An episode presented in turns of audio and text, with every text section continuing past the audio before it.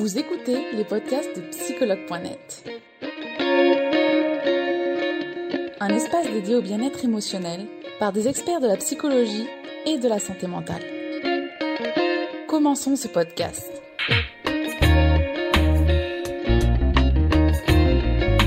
Donc, bienvenue pour ce premier direct avec nous sur psychologue.net. Merci d'avoir répondu, répondu présente, Violaine. Euh, on va faire ensemble donc ce direct sur le burn-out. Avant toute chose, je vais te laisser te présenter aux utilisateurs et utilisatrices, s'il te plaît, Violaine. Sûr. Euh, bonjour à tous. Euh, voilà, je suis Violaine Capet. J'accompagne les personnes dans leur évolution professionnelle. donc les personnes qui viennent me voir généralement souhaitent avoir plus de sens dans leur vie professionnelle et que cette vie professionnelle réponde aussi à leurs besoins d'équilibre. Euh, donc il y a des personnes qui ont vécu euh, des burn-out, pas, tous heureusement. Il y en a beaucoup qui, euh, viennent me voir juste avant que ça, arrive. Il y en a qui ont vécu aussi un bore-out. Vous avez peut-être entendu parler. C'est la petite sœur du burn-out. Donc c'est un épuisement cette fois-ci. Par l'ennui et pas par une surcharge, et puis le burn-out, qui est donc une perte de sens. Et euh, voilà, moi-même, je connais un certain nombre de milieux professionnels, on peut dire ça comme ça, parce que j'ai euh, euh, eu plusieurs vies professionnelles avant d'avoir celle-ci. D'accord? j'ai travaillé dans le dans le public, à l'Assemblée nationale ou dans une collectivité territoriale. J'ai travaillé 12 ans en entreprise à différents postes de cadre, et puis aussi euh, je suis avocate, enfin j'étais avocate, voilà, c'est ma formation première, donc je connais aussi ces, euh, ces, ces, ces milieux-là qui sont euh, euh, burn-outivores, je ne sais pas comment dire, mais qui sont des milieux où, où, le stress est quand même assez important. Voilà, et, euh, et à la faveur d'une crise de sens, alors chez moi ça s'est manifesté comme ça, euh, je me suis reconvertie, je me suis formée à la psychologie positive au Québec. Euh, et puis au coaching euh, avec une, une, coach américaine, et puis euh, à la reconstruction post-burnout. Et là, c'est les, les, travaux de Sabine Bataille, une sociologue éminente, voilà, qui m'a formée pour, pour prendre en charge cette problématique-là qui est quand même qui est quand même importante. D'accord. voilà. D'accord. À prendre au sérieux. tout à fait. Merci euh, Violaine du coup pour cette présentation plus que complète.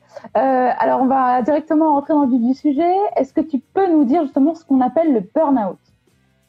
Alors, le burn-out est une forme d'épuisement extrême hein, sur le plan euh, à la fois physique, physiologique, intellectuel et, euh, émotionnel. C'est-à-dire que les personnes, euh, voilà, sur le plan physique, euh, peuvent euh, nous dire euh, voilà je, je, ne peux plus me lever le matin ou même je n'arrive même plus à lever un bras c'est devenu complètement impossible une espèce de blocage on croit à une espèce de caprice ou quelque chose qui est qui, qui, qui, qui, est trop fort, mais non, c'est vraiment la réalité des choses. C'est comme ça que ça se passe. Euh, sur le plan émotionnel, pareil. Euh, des gens extrêmement avertis, euh, investis, des gens qui ont, une, qui ont souvent une sensibilité hors norme et qui se trouvent, enfin, plus du tout touchés par une personne qui peut souffrir devant elle. Enfin, c'est vraiment bizarre à comprendre ça.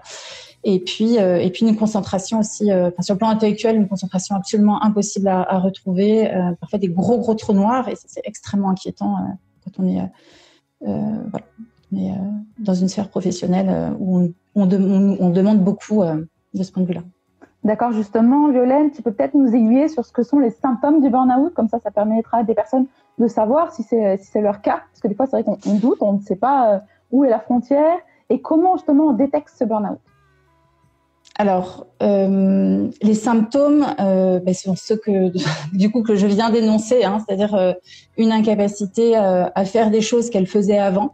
Euh, ça peut passer par aller faire ses courses et plus retrouver son chemin, être incapable de refaire un lacet, être incapable de suivre une, une, une conversation ou, ou, une réunion qu'on a l'habitude de, de, de, suivre pourtant auparavant et, euh, et, des états. Alors je dis bien des états. Hein, euh, je ne suis pas médecin. Je... alors le, le, le mais euh, voilà un, une forme d'état dépressif aussi. Hein, c'est vraiment euh, c'est vraiment ce qui caractérise euh, le, le burn-out. C'est cette, cette, sensation d'être vidé, hein, parce que la, la, personne en fait. Le, le burn-out est le, le, le, niveau de stress le plus important qui soit.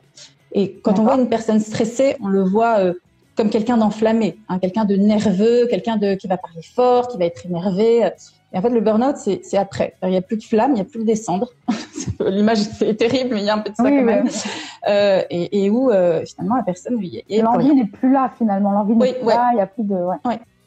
D'où le côté euh, qui, qui, qui, qui, peut être semblable à, la, à une forme de dépression. D'accord. D'accord. Merci Violaine pour ces explications. Du coup, comment on peut prévenir le burn-out?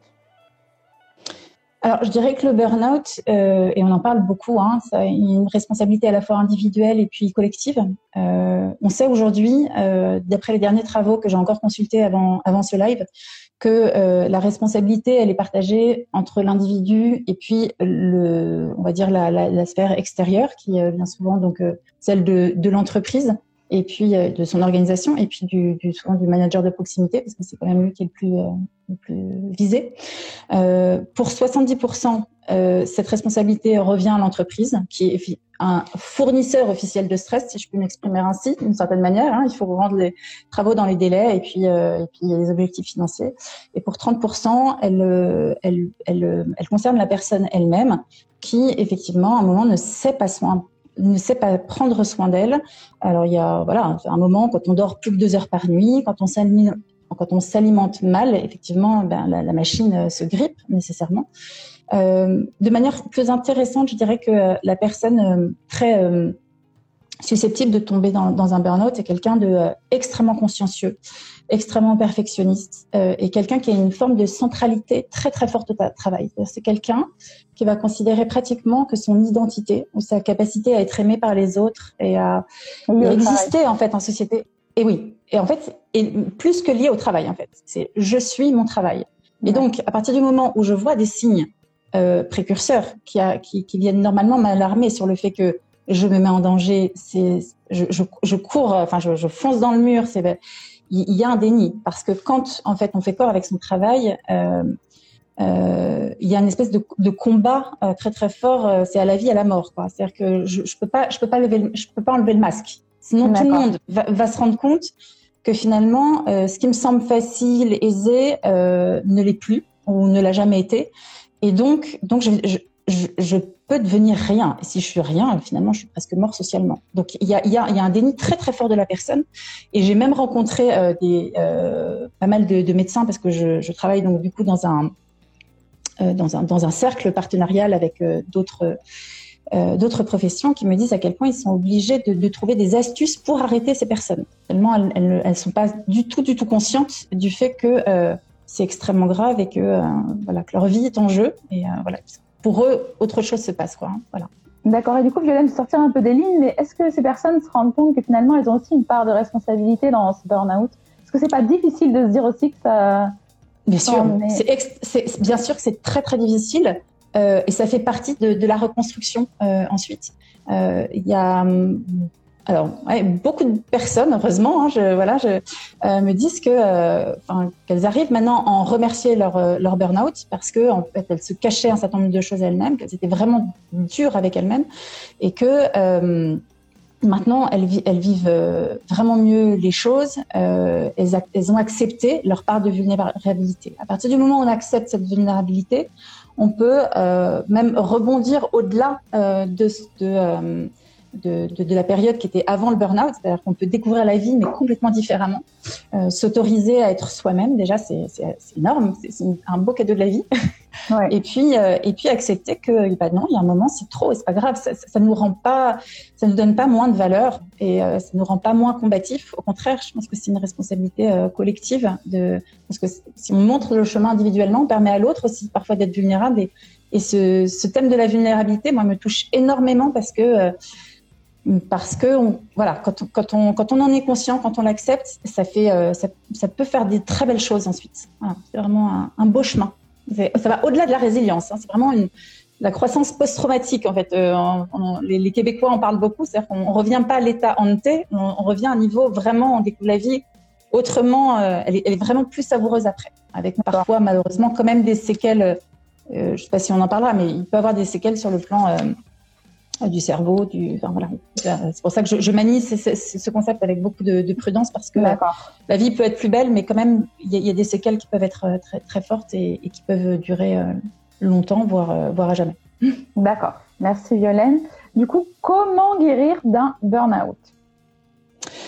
Eh bien, comment guérir? Donc, on a commencé à, le dire un tout petit peu, accepter cette vulnérabilité, accepter d'en parler, accepter que on a touché le fond, que qu'il est peut-être euh, nécessaire de de trouver de l'aide, hein, d'être accompagné pour euh, pour repartir euh, différemment, d'accepter de voir les choses en face, de laisser tomber le masque en disant bah, qui je suis vraiment, qui j'ai envie d'être vraiment.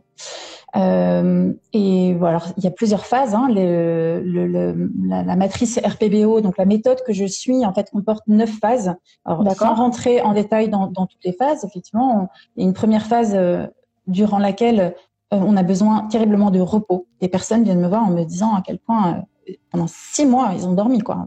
C'est vraiment, alors pas pas sans s'arrêter, hein, il ne s'agit pas non plus d'hiberner, mais c'est, c'est, euh, il y, a eu tellement qui a été donné que donc y a une, besoin de, de, de, de, se retrouver. Alors, ça peut être malheureusement, certains viennent de l'hôpital, euh, d'autres peuvent faire cette convalescence à la maison. Et puis, petit à petit, il y a une, il y a une acceptation euh, de soi. Il y a besoin de retrouver les siens, de retrouver des repères. Les repères est, vraiment quelque chose de très, très important, les, des repères, de l'identité qui a été bafouée, qui a été euh, malmenée.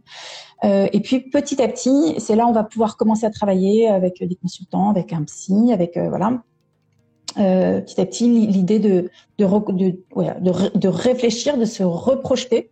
Là, il y a souvent une phase qui est assez complexe parce que euh, la personne peut retrouver un petit peu d'énergie et avoir envie de se, se relancer, mais le passage à l'action est très compliqué et il y a un, un, un, risque de rechute qui est très important à ce, à ce moment-là. D'accord euh, auquel il faut faire très très attention. Et puis euh, une ère ensuite, enfin un moment de, de, de, voilà de projection. Et puis ensuite euh, de, euh, à nouveau de, de possibilité de retisser des liens euh, socialement, de de recréer petit à petit une identité qui va être qui va être différente, de s'accepter aussi euh, telle qu'elle, de retrouver la vie comme un terrain de jeu parce que en fait la vie c'est ça, ça devrait toujours être ça, et, et ensuite d'intégrer sa nouvelle identité voilà.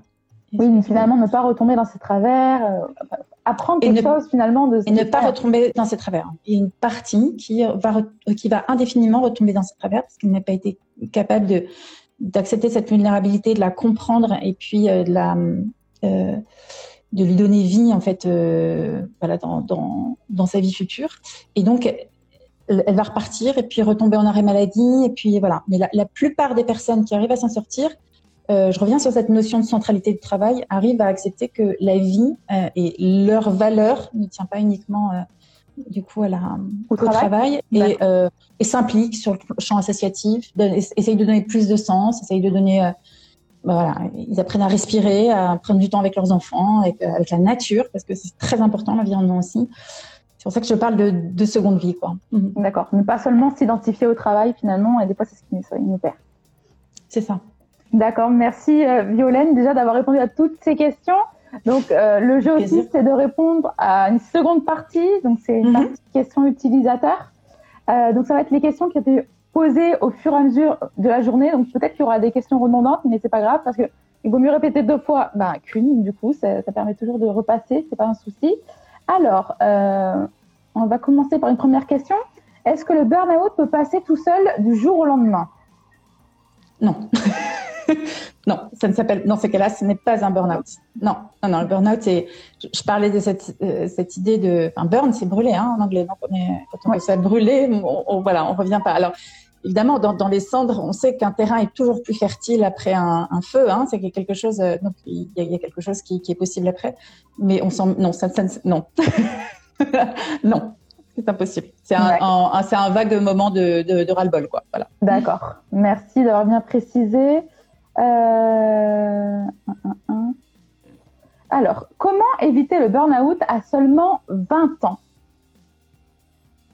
Alors, euh, je peux rassurer la personne qui nous parle. Euh, on parle de burn-out de plus en plus tôt. C'est assez inquiétant pour notre société d'ailleurs. Ça nous renvoie quand même à des questions qui sont assez fondamentales sur, euh, sur notre mode, mode de fonctionnement. On parle plus de productivité des... Oui, Ouais, une société qui, euh, qui appelle toujours plus, euh, puisqu'on le voit maintenant chez les enfants, hein, sur le plan scolaire ou sur le. Donc euh, c'est euh, c'est vraiment à prendre au sérieux.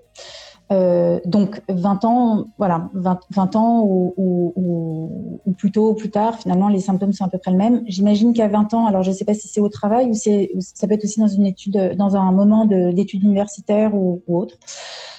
comment l'éviter? Eh bien, comme, j'ai pu essayer de, de, de, de l'expliquer tout à l'heure, c'est-à-dire en essayant de, de, se dire que son travail n'est pas soi, déjà, et que peut, on peut réussir parfois bien son travail, ça fait du bien à l'ego, et parfois ça peut être plus compliqué, on a ses raisons, et pour autant ça n'engage pas notre vie entière. Et donc on est se, se défaire de cette de, de, trop d'exigences et de, de prendre l'air, hein, de, peut-être si c'est possible d'appuyer sur le sur le bouton pause, euh, réfléchir. Euh, euh, mettre son corps euh, en mouvement, euh, se faire du bien, se dépayser et, et, puis, et puis reprendre, mais à un rythme où on, se respecte. On se respecte. Alors, je parle, enfin, quand je parlais de l'entreprise tout à l'heure, ben, de, l'espèce de, de 70% charge collective et puis 30% de, de l'ordre individuel, euh, évidemment, il y a aussi, il peut y avoir des cas de harcèlement au travail. De, alors là, en plus, bon, j'ai une casquette de juriste, donc je, je, suis très, très, très sensible à ce genre de choses-là.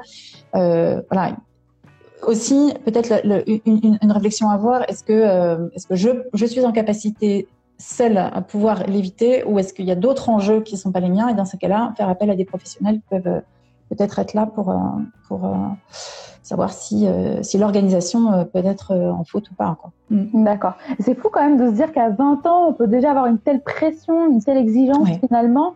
Et donc c'est maintenant qu'il faut le travailler. Ça, si déjà à 20 ans on a on a ces problèmes-là finalement, que sinon la personne arrivera, arrivera difficilement à, s'en séparer. Non?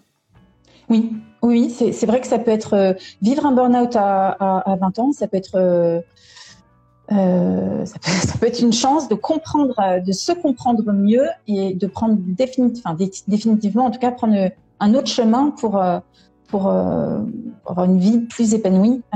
évidemment, une vie professionnelle c'est important, mais avoir une, vie de cours, c'est pas mal aussi. encore plus. Voilà. Merci Violaine. Alors, on va regarder une autre question. Alors, qu'est-ce qu'il y avait d'autre euh, Alors, est-ce possible d'être aussi forte qu'avant le burn-out? Est-ce qu'il y a finalement un avant, un pendant, un après qui sont différents? Alors, ça, euh, tout, tout, dépend de ce qu'on entend par plus forte. Moi, je dirais oui, parce que je considère que quand on s'accepte vulnérable, on gagne en humanité. Moi, c'est vraiment ma, conception des choses. Il y a quelque chose de euh, ouais, il y a quelque chose de plus fort, il y a quelque chose de plus vrai, il y a quelque chose de, de plus sain, quelque chose, euh, voilà, qui, qui, qui, est plus fort. Oui, donc moi je pourrais dire oui, à, avec ce que j'ai indiqué tout à l'heure, ce bémol près que, attention, euh, euh, je vous encourage pas non plus à faire un, un burn-out, bien évidemment, euh, vraiment sur le plan physiologique, sur le plan physique, euh, le, le, cerveau peut être cramé à certains endroits et euh, peut laisser des traces euh, irréversibles. irréversibles hein. J'ai accompagné des personnes qui ont une rente euh, à vie parce que voilà, elles sont plus capables d'exercer leur métier comme il faut, enfin, voilà, le, le métier qu'elles avaient auparavant parce que ça leur demanderait trop d'énergie qu'elles n'ont plus la capacité à donner. Attention, on n'a pas une, on n'a pas une énergie. Enfin, l'énergie, c'est, c'est, c'est comme une, une ressource. voilà, c'est, c'est comme la terre, c'est comme l'eau, c'est comme, c'est, c'est pas, c'est pas inépuisable. D'accord, c'est bien de le rappeler en effet. Oui. Merci. Alors, on va regarder encore deux questions peut-être. Alors, très intéressante. Si on souffre de burn-out, peut-on réussir à s'en sortir seul, à guérir seul? Tout dépend de cette personne, si elle est, euh, si elle est particulièrement. Euh, ça dépend ce qu'on entend seul. Est-ce que c'est seul parce que euh, on ne se fait pas accompagner par, par un, consultant, un psy ou... Je pense qu'ici, oui, c'est parce qu'on un coach. On, voilà. seul quand on, on, on euh, voilà, moi je connais des personnes euh, qui euh, ont été capables euh, de tout quitter, d'aller voyager, de faire une forme de, voyage initiatique voilà, au Pérou, enfin je sais pas pour tout, enfin quelque chose d'extrêmement exotique et de comprendre et de prendre du temps et de. Mais là, je dirais, il faut avoir évité le moment où on n'a plus de force du tout. Le, le, le, le vrai burn-out, quand on tombe vraiment bas, on, je l'expliquais hein, sur le plan physique, c'est complètement impossible. On n'est plus capable de prendre un billet d'avion, on n'est plus capable de, enfin voilà, de choses. Je, je, parle de gens qui, qui arrivaient pratiquement à l'hôpital. Euh, mais il y a des possibilités de l'éviter, c'est-à-dire qu'on sent qu'on est en chute et à ce moment-là, on se reprend et on se dit, euh, voilà, attention, un, deux semaines de congé, ça règle rien du tout non plus. Hein. Ça, repousse, ça repousse un problème. À la limite, vaut mieux aller euh, faire un bon crash, puis euh, prendre le temps après de revenir. Moi, je connais des personnes qui, sur, euh, sur 15 ans, étaient à chaque fois sur le fil de rasoir, prennent des vacances ou font un petit arrêt maladie et puis repartent de la même manière. Donc, donc je dirais tout, tout, dépend de l'état. Si on est avant le burn-out et suffisamment encore en, en, forme pour le faire, oui, peut-être qu'on peut l'éviter en, en, en, affrontant les choses soi-même. Je dirais que souvent quand même la notion de feedback et, et d'être accompagné, vraiment ça fait pas de mal. Ouais. je pense que voilà. Mm. Je pense qu'on est tous d'accord pour le dire, un accompagnement, ça peut pas faire de mal dans tous les cas. Mm, mm, Alors, enfin une dernière question. Alors, existe-t-il un burn-out dû à son travail de mère au foyer? Oui, effectivement. La question est intéressante. Tu disais que quand je parlais de l'entreprise qui est un peu un fournisseur officiel, euh, on pourrait dire que ben, la vie de famille euh, l'est aussi d'une certaine manière. Euh, et puis avec les avec les, les épisodes qu'on a qu'on a connus aussi, avec euh, la pandémie qu'on a connue, c'est vrai que euh, pour certains, ça a été extrêmement extrêmement euh, compliqué. je pense à surtout ceux qui vivent dans les villes, qui se sont retrouvés quasiment emprisonnés chez eux euh, avec des enfants à la maison et avec euh, un temps de télétravail compliqué. Ouais. Euh, franchement, oui, je, je pense que, le, donc le burn-out parental est reconnu comme comme comme tel. Enfin, on en parle. Euh, alors, il n'est pas indemnisé euh, par la sécurité sociale parce que voilà, il n'y a pas de. Mais euh, oui, oui, c'est c'est et ça, et ça revêt des, des, des signes qui sont qui sont assez semblables. Hein. D'accord. Un épuisement total. Mm. D'accord. Eh ben, écoute, merci Violaine. Il y a encore beaucoup de questions, mais on peut pas, on peut pas répondre à toutes malheureusement. Donc, j'en ai choisi quelques-unes et, et, et, voilà. Et merci d'y avoir répondu. Euh, si jamais tu veux parler de quelque chose, je te laisse une minute. Oula. Euh, si tu as quelque chose à ajouter, euh, à parler de ton cabinet ou. Euh, que, que, je, que je peux prendre toutes les questions, que moi je le ferai avec plaisir, que je peux le faire euh, donc euh, en ligne, que j'ai des, des euh, parcours, enfin, j'ai donc des parcours qui sont bien bien définis, qu'ils sont ça, ça peut être intéressant, ils peuvent être pris en charge par le CPF. D'accord. donc voilà, donc une, une, vraie prise en charge de ce point de vue-là, qui n'est pas médicale mais qui, qui correspond. Euh, voilà, que, que ça peut être aussi en présentiel. J'habite euh, juste à côté de la mer, donc j'ai un stock de bottes. Parfois, on va marcher sur la mer parce que c'est ça fait du bien. L'histoire, c'est de pas seulement le dire, d'avoir une bonne hygiène de vie, c'est euh, aussi de s'y tenir. Et donc moi, je m'y tiens seule, mais parfois je le fais avec les personnes que j'accompagne, c'est encore mieux. D'accord. euh, c'est ma petite originalité, voilà. Ah bah c'est génial. Tu fais de la thérapie en présentiel et en ligne ou seulement oui. D'accord, oui. les deux. Donc, oui, les deux. Des fois, oui. des fois, ça intéresse les personnes de savoir. Et euh, où est-ce que tu es située? Parce que souvent on me demande la ville.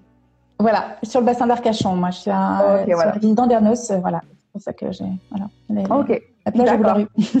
D'accord, super. Merci Violaine d'avoir répondu présente pour ce direct. Ce sera toujours un plaisir de plaisir. faire un autre avec toi. Et je te souhaite une très belle soirée à toi alors. Merci. Nous espérons que vous avez aimé le podcast d'aujourd'hui. Souvenez-vous que tous ces sujets sont disponibles sur notre site psychologue.net et que vous pouvez également voir la vidéo complète sur l'Instagram TV sur psychologue.net. Rendez-vous dans notre prochain podcast.